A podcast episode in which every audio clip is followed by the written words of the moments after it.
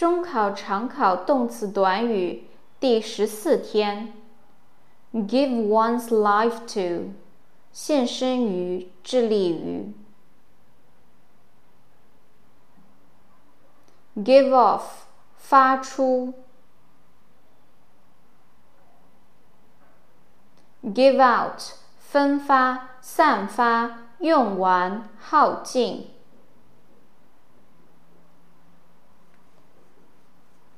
Give somebody a call，给某人打电话。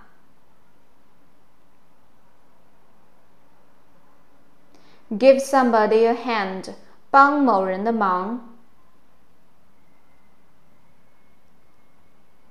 Give up，放弃。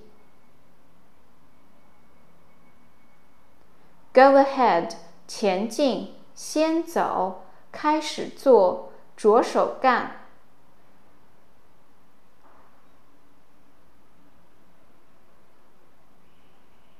Go along，沿着走。Go away，走开，离开。Go back，回去，回顾。